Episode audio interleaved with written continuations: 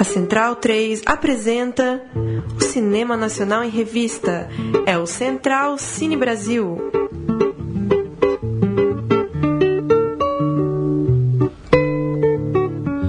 Olá, amigo ouvinte da Rádio Central 3, está começando o Central Cine Brasil, edição de número 64 do programa que fala de cinema brasileiro aqui na nossa Rádio Central 3. Eu sou o Lucas Borges, volto a apresentar o programa depois de um pequeno hiato que foi preenchido, aliás, por Leandro e a mim. Muito obrigado, Leandro e a mim, por apresentar o último programa ao lado de Murilo Costa, novamente aqui. Boa noite, Lucas. E ao lado de um estreante, Bruno Dias, o nosso grande amigo cinéfilo e cineasta, grande personalidade do mundo artístico Da do cena ABC indie. paulista, da cena indie, do É. ABC e da, e da região da Grande São Paulo. Como vai, Bruno Dias? Muito bem, muito obrigado, um grande prazer participar do, E- Central. O prazer é todo nosso, Bruno. E claro, temos ao telefone um ilustre convidado. Temos ao telefone Felipe Show, diretor de Fala Comigo. Boa noite, Felipe, como vai? Boa noite, Lucas. Tudo bem e você? Tudo bem também, muito obrigado por nos receber, por nos atender. Felipe vai falar hoje é, do filme de estreia dele em longa-metragem, vai falar de Fala Comigo, um filme que está em cartaz nos cinemas de São Paulo e do Rio de Janeiro e que retrata a descoberta sexual de Diogo, personagem interpretado por Tom Karabichian, um adolescente de 17 anos que gosta de ligar para as pacientes de sua mãe, psicanalista, e se masturbar enquanto as ouve. Diogo acaba se envolvendo intimamente com uma dessas pacientes, Ângela, interpretada por Karine Telles, em uma relação que ganha contornos grandiosos. O filme venceu os prêmios de melhor filme e de melhor atriz para Karine Telles no Festival do Rio de 2016 e é, de fato, um grande filme, um filme novo, um filme original que traz um frescor é, muito interessante para o cinema nacional. Já que a gente está falando de um filme corajoso, um filme que toca na ferida e fala de sexualidade, de sexo de uma, de uma forma bastante franca, eu vou começar te fazendo uma pergunta mais aberta também, Felipe. Quero saber de você é, qual é o segredo para se filmar cenas de orgasmo e de prazer de forma tão natural? É preciso filmar o sexo de fato? É preciso que aconteça de fato a relação sexual? Ou existe um segredo para se filmar de forma tão magistral cenas como essa que a gente vê no filme, interpretadas pela Karine, interpretadas pelo Tom? Começamos bem, né? não, é, é, é boa pergunta, não me fez essa pergunta até hoje. É, não sei se tem um segredo. É, Para responder a primeira parte da sua pergunta, é, a é, eu para filmar o Fala Comigo, a gente tinha uma proposta de linguagem nas cenas de sexo, nas cenas de orgasmo, é, que, que, que era, era bem clara, né? A gente o tempo todo tá no rosto das pessoas.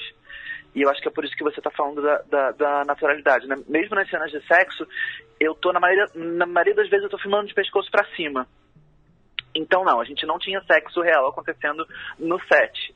É, mas a gente, eu, eu, eu e os atores, principalmente, né, os atores que estão envolvidos nas cenas sexuais, a Karine, o Tom, o Dani, que faz o, o Guilherme, é, a, gente, a gente fez um trabalho de construção né, de como de como essas cenas é, é, sexuais seriam. A gente conversou e, e, e, né, os beijos são reais.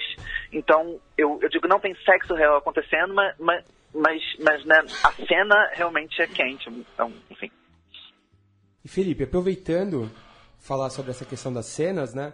Eu queria que você comentasse pra gente essa opção de não ter nudez explícita, não ter sexo explícito, mesmo com um tema assim tão sexual e com as cenas intensas, bastante sexo em pauta e você não mostra o sexo propriamente dito, né? Você faz essa opção de mostrar rosto, mostrar de outra forma isso. Então, isso era uma, era uma, era uma opção que eu tinha lá no começo, desde, desde o roteiro. Não foi por uma questão de pudor ou de não querer mostrar, não tem nada, não tem problema nenhum mostrar, mas para esse filme específico, é, é uma coisa minha, da minha visão como diretor e que eu conversei com os atores. Eu acho muito mais excitante você ver o rosto da pessoa, é, é, ver, ver a expressão de prazer da pessoa do que você vê o corpo, de do que você vê né, o pênis, a vagina, a coisa entrando. É, então eu, eu, eu até me inspirei, conversei com eles, com os atores. Uma das inspirações que a gente tinha era um site pornô chamado Beautiful Agony, que é um site em que eles mostram pessoas tendo orgasmos só do pescoço para cima. E, e a gente, a gente usou isso, né? Porque a gente tem muitas cenas de pessoas se masturbando ou recebendo sexo oral.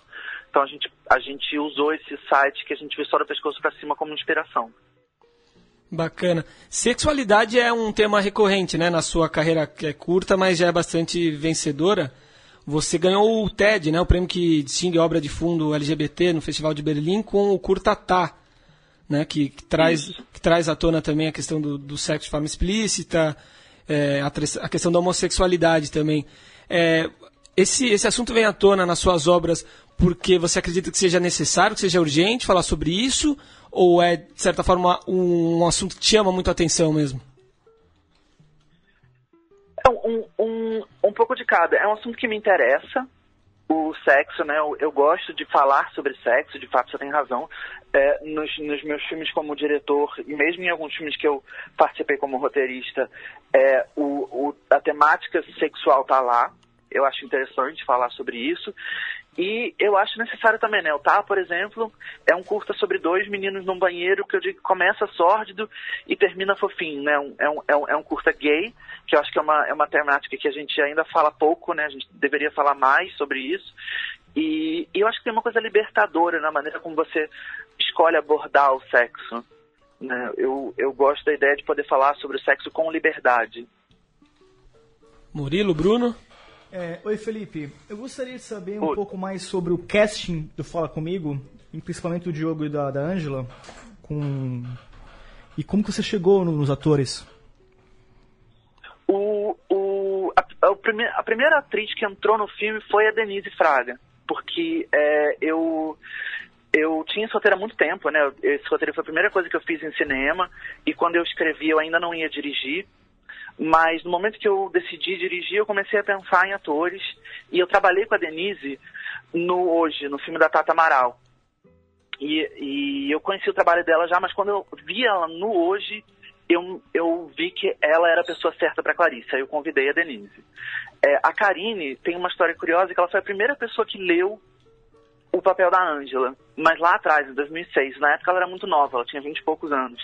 E eu, eu comentei, nossa, você, é, ela, ela era minha amiga já, né? Falei, nossa, você leu muito, muito bem, pena que você seja tão nova. Mas aí, como o filme demorou um tempo para acontecer, ela ficou com uma idade mais próxima e ela entrou. O Tom Carabastian, ele, a gente achou ele por teste. Eu meu produtor, Daniel, a gente foi como olheiro em várias escolas de teatro no Rio de Janeiro a gente achou o Tom no tablado e lá a gente chamou ele para fazer teste com a gente. Ele fez um primeiro teste que era ele câmera lendo o roteiro e um segundo teste já com a Karine, porque eu queria, eu fazia, fazia questão de escolher um ator que tivesse química com a, com a Karine. Bacana. E o trabalho da Karine já é um pouco mais conhecido, ela está em Que Horas Ela Volta, né? Tá em Riscado. É sensacional o trabalho da Karine. O Tom a gente não conhece muito, o que se sabe é que ele é filho do Paulinho Mosca, né? Enfim, Parece que ele já está no meio das artes, né? É, como foi uma surpresa para você trabalhar com, com o Tom que, apesar da aparente é, pouca idade, se sai de forma muito, muito, né, é, esplêndida, digamos assim, no filme? Ele é maravilhoso, né? Sim. A gente, ele, de fato, ele não, ele não tinha feito cinema até agora, ele tinha essa experiência no, no tablado, com teatro, mas foi o primeiro filme dele. E eu, eu fiquei bem surpreso, sim, porque ele tinha 18 anos quando ele fez o filme, ele, né, ele era muito novo. E ele se saiu muito bem. O Tom tem uma, uma naturalidade e ele tem uma coisa de instinto para lidar. O Tom, o Tom tem uma qualidade que é incrível no ator da idade dele, que muitos atores mais velhos não têm, que é a capacidade de ouvir quem está em cena com ele você vê que quando eu, eu tenho muitas, muitos planos é, em cenas do filme que o outro ator está falando, mas eu estou no tom, porque ele, ele sabe ouvir, ele sabe reagir, ele sabe viver o momento da cena de uma maneira muito, muito incrível para alguém da idade dele. E eu queria aproveitar também, Felipe, ainda para não sair totalmente dessa parte do elenco, que me chamou a atenção que, assim, na minha opinião pelo menos, você coloca pessoas bem comuns, né? O rapaz é bem comum, o Tom, a Karine ali como a Angela é uma, uma, mulher comum também, não é uma musa, assim, digamos. E isso é uma coisa que interfere até na história, né? Porque eu li comentários de que o, o se fosse um homem, por exemplo, se apaixonando, se apaixonando por uma ninfeta, ninguém falaria nada, seria mais comum. Mas como é uma mulher, tem esse preconceito. Mas eu diria até que se fosse uma mulher, sei lá, a Maria Fernanda Cândido se apaixonando por um cara mais novo, a gente ia ver com outros olhos, né? Como uma mulher comum, né? Símbolo sexual causa estranheza, muito mais repulsa até, né? Então eu queria que você falasse um pouco sobre essa opção, né? De trabalhar com pessoas comuns, fugir um pouco desses clichês erotizados da relação mais homem mais velho, mulher mais velha, mulher mais velha com jovem, que normalmente tem esses fetiches, mas são bem trabalhados com clichês, né? É, eu, eu, eu também já, já ouvi esse comentário de que se ela fosse um, né, uma Maria Fernanda Cândido, duas pessoas. E, e, e, e, de fato tem muitas reações. Eu, eu não esperava, sinceramente, é, né, eu escolhi falar sobre essa história de uma mulher mais velha com um homem mais novo, mas eu não imaginava que isso ia ser, isso ia ser uma questão para as pessoas, né? E, e, foi, de fato, tá, é e está sendo. É, é, eu acho que é o tema que eu mais falo sobre esse filme, quando as pessoas vêm conversar comigo, tanto da mídia quanto pessoas em debates, é o que mais se fala sobre esse filme. E eu, eu achava, por exemplo, que se alguma coisa fosse virar uma questão, seria o fetiche do Diogo, ou a maneira como o sexo é abordado, né? Que a gente tem algumas, algumas outras cenas com fetiches sexuais no filme, mas não, o que pega é isso. É, e para mim sempre foi uma coisa muito natural essa ideia de uma mulher mais velha ficar com um homem mais novo. Eu acho que isso acaba incomodando as pessoas, pensando agora, por uma questão de machismo mesmo, né? Como você falou, um homem mais velho com mulher mais nova é ok, porque o machismo diz que a mulher deve procurar o homem por causa de poder, de segurança, de dinheiro, e o homem deve buscar a mulher por causa de beleza, juventude. Então é meio esperado, né? Uma mulher mais nova, bonitona, com um homem mais velho. E aí quando você inverte, isso incomoda. Mas eu, eu, não, imag, eu, eu não imaginava que isso ia acontecer, eu tô vendo isso agora. E sobre a escolha né, dos atores em relação à aparência deles, é, o que eu pensei, o que eu tinha em mente era o, era o, era o talento, né? E, e a força do olhar. Eu escolhi a Karine por causa da força do olhar dela. Acho que ela tem uma, um, um, uma potência incrível no olhar. E, e todos eles, né? O Tom, a Denise, o Emílio de Mello, o Daniel Rangel, todos eles têm essa potência incrível no olhar. E Felipe, a minha ideia não era criar fetiches sexuais ou criar musas ou nada disso. E Felipe, eu queria que você falasse um pouco sobre a composição da cena de abertura do filme, que é muito sobre essa comunicação que a gente acho que se perdeu um pouco, né? Você também trabalha a questão meio lá do telesexo. Ah, acho que o pessoal que tem um pouco mais de 30 tem um pouco mais acostumado com esse tipo de, de usar o telefone para fazer essas coisas e ouvir as pessoas. Pode ter meio de repente passar algum tipo de de trote para uma pessoa, para tentar ouvir o que está do, do, outro lado. Isso é uma coisa muito que acho que adolescentes dos anos 90 era muito comum. E foi muito, eu gostei muito da, da cena de abertura do filme com o Diogo e a Ângela. Eu queria ver como você desenvolveu esse tipo de, de linguagem para apresentar o filme. É, isso, isso, isso você tem razão, né? Muito uma coisa de quem foi adolescente dos anos 90. Eu fui um adolescente nos anos 90. E o, eu construí o Diogo assim mesmo, para ele ser um cara anacrônico, né? Um cara fora do seu tempo. Porque ele tem esse fetiche que, de fato, na, na, na, quando a gente olha para os garotos dessa geração de agora, que tem 18, 17, 18 agora, eles não têm mais essa coisa com o telefone, com um som, com ouvir as pessoas, né? E eu, eu queria, assim, que o, o Diogo fosse um cara deslocado. Que ele tivesse essa coisa meio antiga. É, essa, é, esse fetiche dele, na verdade, a inspiração veio de um filme do Todd Solondz, o Felicidade, que tem um personagem interpretado pelo Philip Seymour Hoffman que ele liga para mulheres desconhecidas e se masturba.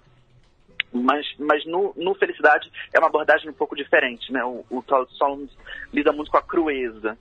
Eu queria, eu sempre gostei de lidar mais com com a proximidade com os personagens, com afeto nos personagens, então eu transformei o, o fetiche numa coisa mais lúdica, né? É um adolescente que liga, é meio trote, é meio brincadeira, é, e enfim, era, eu, eu, eu, eu, achei que seria muito interessante começar uma relação amorosa assim, né? Com um trote barra fetiche sexual que acaba virando um apaixonamento, que acaba virando uma relação amorosa de verdade. E Felipe, sua personagem, como ali a psicanalista, ela cria uma relação com a, com a paciente, né, com a, com a Angela, de análise, de ficar ali em cima, e ela julga a Angela pelo que ela conhece das sessões, né? E essa psicanálise estando presente no filme, e é um filme que fala bastante sobre tara, sexo, como que tem sido a repercussão disso para você? As pessoas ficam te colocando no divã também, analisando suas taras, manias por conta disso? Você sente que isso está presente no filme te incomoda, assim, as pessoas abordam muito isso? Sim, o tempo todo. O que, o que acontece é muitas pessoas acharem que é uma história autobiográfica. As pessoas perguntam, mas você tem é, mãe psicóloga? E, e não, não é. o, o filme é uma história muito pessoal. Né, todos os personagens. O Diogo não sou eu, mas ele tem muito de mim. É, os outros personagens também têm muito de mim. E muito. O filme se passa no meu mundo, né? Que é a classe média carioca. Então, é, todos os personagens são inspirados em pessoas que eu conheço, em situações que eu vivi. É, mas na segunda parte da sua pergunta, você perguntou sobre, sobre se as pessoas colocam as minhas tarefas. Colocam, quando a gente tem, tem debates, assim, a gente teve o debate Folha em São Paulo, foi com o Contardo Caligares. A gente falou um pouco sobre, sobre a questão psicanalítica do filme. Aqui no, aqui no Rio, no, no Estacionante Rio, a gente fez um debate com um sexólogo, então a gente eventualmente falou sobre, sobre sexo também. E eu acho isso muito legal, né? As pessoas, o filme falar sobre sexo e permitir que as pessoas falem sobre sexo. E, e, o que acontece muito, muito mesmo, são as pessoas que viram o filme e depois me chamar no particular e contar uma coisa muito privada sobre a vida delas. Algum fetiche que elas tiveram, alguma coisa que elas tiveram. E eu acho isso muito legal, um efeito legal que o filme tem sobre as pessoas. Já está acumulando material para um possível novo filme, então, com, com essa temática. Com certeza. Eu, já, eu, eu tô escrevendo um filme novo já. Sim, que, que, que tem, inclusive, né, o sexo como, como pano de fundo, né? Exatamente. Sim. Eu, te, eu, tenho, eu tenho dois projetos de longa como, como diretor, né? Um deles é esse, o Glória, que ele, ele fala sobre um, um cara de vinte e poucos anos, do interior do Nordeste, de uma família rica, que vem para o Rio para fazer mestrado em antropologia. E a pesquisa dele é sobre garotos de programa. E ao uhum. longo do filme ele próprio vai se tornar um garoto de programa. Sim. E e o outro projeto chama Vozes, é um roteiro da Carolina Castro, nesse eu sou o diretor. E ele, ele, o filme se passa todo no Rio em 24 horas e são a história de seis personagens. Uma dessas seis personagens é uma menina de 20 e poucos anos que está fazendo as pazes com a sexualidade dela nesse momento. Ela está se descobrindo lésbica. Sim, bacana. Estamos, estamos curiosos e ansiosos para assistir aos filmes. E Felipe, aproveitando também que você falou aí sobre essa temática de LS, uma questão muito curiosa do filme é que, digamos que você passa bem de passagem por isso, né? Acontece ali o lance com um amigo dele e meio que não pega nada. De forma né? natural, né? É bem natural, inconsequente. E ele vai lá, se abre com a mãe, não fala da, da, da Angela, mas fala do amigo. Então eu queria que você falasse sobre essa naturalidade com que você encaixou essa cena. Se você acha que é uma coisa dessa geração que realmente não é tão encanada com com sexo, não é tão encanada com essa questão LGBT. Queria ouvir um pouco sobre, você, sobre isso. Essa, essa, essa trama né, do, do amigo da escola é uma trama que, que entrou relativamente tarde no roteiro. O amigo da escola existia, mas ele era um personagem meio solto, que não tinha muita função no roteiro. E aí quando, né, como você falou do, do Tá, né, do meu primeiro curta, eu, eu fui contar para Berlim. E foi uma experiência muito importante para mim profissionalmente como pessoa porque eu vivi esse mundo é, é, é, da militância LGBT que me, que, me, que me mudou muito me fez crescer como pessoa. E eu, aí eu fiquei com vontade né? Eu tinha esse filme o Fala comigo e ele não falava nada sobre não tinha nenhum personagem gay. Então eu criei essa trama gay para o personagem e ela foi meio que acontecendo é, sobre essa coisa da, da naturalidade é, eu sei que não é tão natural para todo mundo, né? Nem toda mãe teria essa, essa, essa leveza, essa espontaneidade para lidar com, com a questão que o filho traz. Mas eu queria mostrar um, um, uma família onde isso fosse, isso fosse é, ok, isso né, não, não pegasse para ninguém, porque de fato o Diogo não fica preocupado, a Clarice não fica preocupada, é uma coisa que acontece e que, enfim, para o Guilherme é ruim, mas para os outros personagens é. Sim. E Felipe, você estava falando então como realmente esse, esse plot entrou dentro da sua história. Eu gostaria que você falasse um pouco do, do processo de gestação do Fale Comigo, que durou tanto tempo, né? E você trabalhou com o Talent Project na Alemanha, o Cine Fundação na, em Cannes, em outros festivais também, então é um roteiro que estava em gestação há muito tempo. Qual que foi esse processo de evolução em cada tipo de, de festival e como que funcionam esses é, projetos de, de laboratório de roteiros em festivais internacionais? Isso. O, o Fala Comigo, ele, ele, como eu estava falando, ele foi a primeira coisa que eu fiz no cinema. Eu escrevi, ele era meu projeto de fim de curso na escola de roteiro, numa época que eu queria ser só roteirista, eu não tinha intenção de dirigir ainda. É, e aí, assim que eu terminei a, a escola de roteiro, eu mandei o, o roteiro do Fala Comigo para um laboratório de roteiros, o que na época era o Laboratório Sesc Rio, hoje em dia se chama Laboratório Novas Histórias. E nesse laboratório, dois dos consultores é, me disseram, mas essa, esse filme é muito pessoal, uma história muito pessoal, você devia dirigir esse filme. E aí foi um processo que aos poucos eu fui entendendo que eles estavam vendo uma coisa que eu não tinha visto, que era que eu queria dirigir, e aí eu fui me tornar diretor, né? Essa primeira versão ficou pronta em 2005. E aí em 2005, 2005 veio essa vontade de dirigir. É, só que eu, eu sabia que eu não estava pronto ainda, que eu só era formado em roteiro. Então eu passei um tempo fazendo curtas, eu fiz o TAR, eu fiz um segundo curta chamado Gisela, é, para me sentir maduro o suficiente para começar esse trabalho de direção.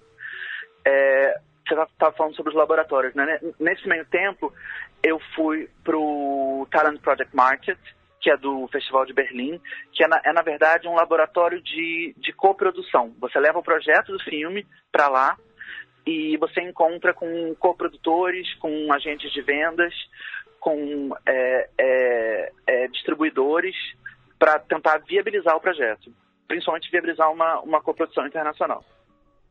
E aí depois eu fui para residência da Cine Fundação, que é do festival ligado ao Festival de Cannes, que é um, é um programa onde você fica quatro meses em Paris, eles te dão um apartamento, te dão alguns benefícios e uma mesada basicamente para você sentar e escrever o seu filme que foi uma, uma experiência muito, muito boa, muito rica para mim também. E, bom, em 2010, quando chegou em 2010, eu achei que eu estava mais, mais pronto, mais maduro para dirigir. Aí eu chamei o Daniel, meu produtor, para entrar no filme, para produzir o filme. E a gente começou o processo de captação. E aí foram mais cinco anos até captar o dinheiro. 2010 e 2015. A gente filmou em 2015. Bacana. Felipe, muito obrigado pela atenção, por nos atender. Parabéns pelo Fala Comigo. E sucesso nessa na carreira desse filme e dos próximos. Obrigado, Lucas. Obrigado pela, pelo convite. Muito obrigado. Obrigado, Felipe. Parabéns aí. Boa carreira pro filme obrigado. você. Fala comigo, então, que segue em cartaz é, nas salas de cinema do Rio e de São Paulo. Aconselho um belo filme, corajoso, original, bonito filme. Alguma outra consideração sobre a obra, senhores? Eu acho que é um filme um pouco, pouco mexe realmente com a classe média, a parte sexual da, que a gente vive. Eu, é, que tá falando, a questão da, do telefone era uma coisa Sim. muito de adolescência, pré-internet ainda, que se usava. E é um filme que, que mostra realmente como as pessoas vivem são mesmo, sem quem o Murilo estava falando. De forma mais sem, crua sem muitos complexos de ah, as coisas realmente acontecem por, por, por realmente a vida realmente não é, não é a vida é estranha, às vezes, é. digamos assim. E mostra a fragilidade ali do ambiente familiar também, né? Que tá todo mundo muito sozinho naquela família. Sim, sim. A menina fala sobre se sentir sozinha, ele se sente sozinha, a mãe, o Os pai. irmãos são os, os, únicos mais próximos. Eu gostei muito da cena que o pai fala que sai de casa só para respirar, né? Sim. Que vai no cinema sozinho para ter um tempo tranquilo. Achei muito. E outra coisa que a Tini falou aqui, que a irmã dele, a atriz, é muito boa também. Sim. É, a menina é muito boa. Jovem, é, bem, bem jovenzinha. Boa, faz uma entrega aos diálogos muito bons, assim, atua muito bem. E dá essa balanceada também, uma parte um pouco mais. É, Terna, é, né? Mais leve. Mais né? leve. É, as interpretações, sem dúvida, são um ponto alto.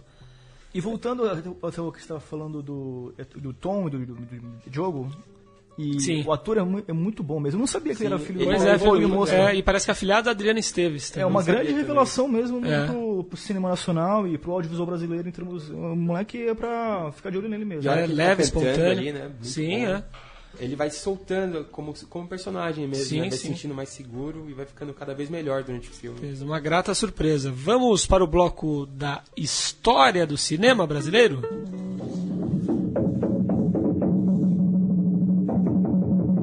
História do cinema brasileiro. Bruno Dias, é, a gente fala aqui também de história. Eventualmente, no programa. Você gosta de animação? Sim, bastante até. De animação e longa-metragem. Sabia que nesse ano 2017 se comemora o centenário da animação brasileira? É mesmo? Pois é, 100 anos. Temos. Do, do dia 22 de janeiro de 1917 aconteceu a exibição do filme O Kaiser, feito por Seth, pseudônimo do cartunista Álvaro Marins. Esse foi o primeiro filme brasileiro de animação da história. O curta foi exibido no cinema Patê, na Avenida Rio Branco, Rio de Janeiro, mas infelizmente se perdeu no tempo. Em 1928, o produtor Luiz Cel criou com o animador João Stamato outra animação importante para a história, o curta Macaco Feio, Macaco Bonito. Esse é o mais antigo curta de animação brasileiro com uma cópia preservada. O primeiro longa de animação no país foi Sinfonia Amazônica, de Anélio Latini Filho, filme de 1953. Levou cinco anos para ser feito. Foram cerca de 500 mil desenhos criados por Anélio, produziu todas as outras etapas também sozinho. O filme narra sete histórias folclóricas por meio do personagem Kurumi. E finalmente, em 1972, IP Nakashima criou o longa Piconzé, o primeiro longa brasileiro a cores. Até hoje foram produzidos 43 longas de animação no país. A gente tem um boom recente aí de filmes muito importantes, Sim. né? Tem o Menino Mundo, Que é indicado ao lindo, Oscar né? Muito bonito. E o Luiz Bolognese fez também uma história de amor e fúria que ganhou vários prêmios internacionais, teve bastante destaque. Não, mas também tem assim, é, é, dentro do nosso cinema brasileiro, a gente sempre tem aquela questão, o nosso, o que eu falo que é tipo como se fosse o Santos Dumont do cinema brasileiro, que é o Cassiopeia, que, que saiu na mesma época do Toy Eu Story, lembro. e fala, não, o primeiro filme de animação digital é brasileiro, é o Cassiopeia. O brasileiro gosta de ter, né? Esses... Mas eu fui, também tem outra coisa assim, é toda, a- to- todos os, eu lembro muito bem de no cinema assistir todos os filmes da Turma da Mônica, Sim, o Maurício de Souza foi que importante era também, né? muito bem, teve o que mais, o Grilo Feliz, que eu lembro também, Os filmes da Turma da Mônica. O filme da Turma da Mônica em live action, né? Vai, vai, Vai ser lançado ano, em Eu acho breve. que o né? primeiro que vai sair é o da turma da Mônica. é, Não, não em live action? Não, é live action, Vai mas ter um é, live é, action, é, Eles estão fazendo casting, eu acho. Turma da Mônica jovem. Sim, eles são eles crescidos já. Eles adolescentes. é. Sim. Enfim, é, temos um- uma longa história também nesse gênero do cinema brasileiro. Né? E a animação brasileira tá crescendo bastante também. É, Tem o Peixonauta, que é Sim. um desenho, né? o irmão do. Jorel. E tem talentos nossos lá fora também, né? O Carlos Saldanha, que... A Era do Gelo, né? Sim. O Carlos já fez. É, Era do Gelo, ele fez o Rio. Também. E acho que ele vai fazer, vai ser um novo filme dele é, no fim do ano, que é, não sei qual que é o nome, mas é tipo um touro. É uma animação Uma com- produção norte-americana. É. E isso é muito bom pra ter uma referência, pelo menos, né, Sim. no cinema nacional. E não podemos esquecer que o Mickey veio ao Rio de Janeiro encontrar o Zé Carioca também, né? Isso é verdade. No, Na época da guerra, Os né? Três Amigos, Sim. que é realmente um- é memorável, assim. Com com a aquarela do Brasil, do Sim. Meri Barroso. Também teve isso. Para encerrar o programa, algumas notícias do cinema. Na última sexta-feira, dia 14, o Cine Odeon, no Rio de Janeiro, recebeu a abertura justamente do Anima Mundi, que comemora 25 anos neste 2017 de centenário da animação brasileira. Além de uma programação especial, convidados internacionais e a retomada de suas oficinas, o, festi- o festival anunciou uma novidade, o Anima Mundi On, plataforma on demand que reunirá o melhor do festival. São 9 mil filmes de 70 diferentes países no catálogo. O Anima Mundi On poderá ser adquirido através de uma assinatura mensal que dará acesso aos filmes via streaming. O lançamento está previsto para o fim do ano, mas até lá, quem fizer uma pré-inscrição através do site ganha um mês de assinatura grátis. A novidade deve ser oficialmente lançada em novembro deste ano. O Anima Mundi se estende até o dia 23 de julho no Rio, já está acontecendo, e chega a São Paulo entre os dias 26 e 30 de julho. Nas sessões oficiais são 345 produções de 45 países, entre elas 70 nacionais. Contando com as mostras especiais e retrospectivas, o número chega a 470 títulos. Um festival bem tradicional aí, né? O Anima Mundi. Eu lembro de, antes de ser cinéfilo até, nem me ligava na Mostra de Cinema de São Paulo nem nada, eu já conhecia o Animamundi. Sim, muitas escolas viajava, levam é. crianças, Popular também, ver né? o Animamundi. Sim, bem, bem popular. Tem muito filme, né? E filme pra criança, então aqui sempre teve bastante peso. E o legal de animações, principalmente no festival, é a diversidade de histórias mesmo que tem. Então, Sim. realmente, o Animamundi é uma, uma excelente pedida. E muito boa, gostei muito bem da notícia do Animamundi vai criar uma plataforma de video demand de streaming. Isso dá um, um Um empurrão, né? Um- empurrão para Sim. distribuição, porque na verdade assim, o que a gente sempre vê em filmes de festivais Ah. é os filmes morrerem em Filmes festivais. que né? somem, né? Não, a maioria. Então, e, Falta para filme E nacional, não só de mesmo- animação, uma plataforma e, dessa. a- né? e até E mesmo. vai de- ter, parece que vai ter. Canal Brasil, Tem algo uma assim? sendo desenvolvida, acho que é da, da do CineSP.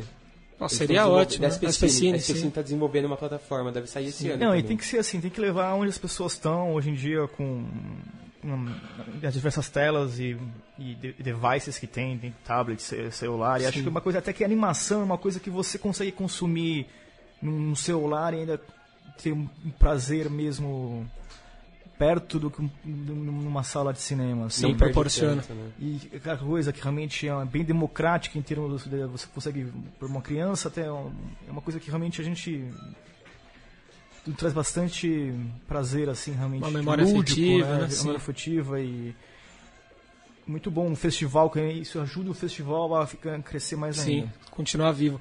Falando nisso, só encerrando o assunto da animação, perguntar para vocês sobre um filme que eu assisti nas férias na televisão, de forma aleatória, assim. Vocês assistiram já Festa da Salsicha?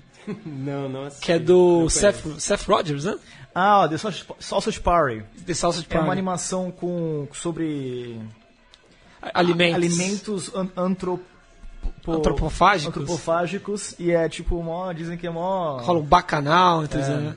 É interessante o filme, viu? Assistam, não, não levem as crianças, por favor, para assistir, porque tem bastante coisa imprópria. E a última notícia desse Central Cine Brasil, a 16ª edição do Grande Prêmio de Cinema Brasileiro, realizada pela Academia Brasileira de Cinema, divulgou a lista dos seus indicados. Cinco filmes estão na disputa ao prêmio de melhor longa-metragem de ficção. São eles Aquários, Boi Neon, Elis, Mãe Sua Uma, e o Coração da Loucura. Longa-metragem Elis, de Hugo Prata, encabeça a lista de, indica de indicações, são 12. Seguido de Aquários, de Kleber Mendonça Filho, com 11, e Boi Neon, de Gabriel Mascaro, com 10. Ao todo, 35 longas e 18 curta- curta-metragens concorrem em 24 categorias. A cerimônia de premiação acontece no dia 5 de setembro, a partir das 20 horas, no Teatro Municipal do Rio de Janeiro. É, uma coisa interessante desse festival é que ele é um dos poucos que premiam os filmes premiação depois no que ele tem a carreira mesmo. Sim. né? Porque normalmente os festivais premiam antes do filme sair. Você nem assistiu, você não, digamos, você não tá torcendo pra ninguém. É pro meio, né? Pros acadêmicos. É, mesmo. e daí ele vai lançar o filme já como vencedor do festival, já com essa Sim. chancela. Esse aqui é o contrário, né? Um reconhecimento dos filmes que fizeram sucesso naquele ano. Esse, em tese, em tese, é o Oscar brasileiro, porque é feito pela academia e por profissionais de cinema. Mas uma coisa que eu foi ao contrário, na verdade. Eu acho que o grande prêmio do cinema brasileiro, ele é. Ele é entregue muito tarde.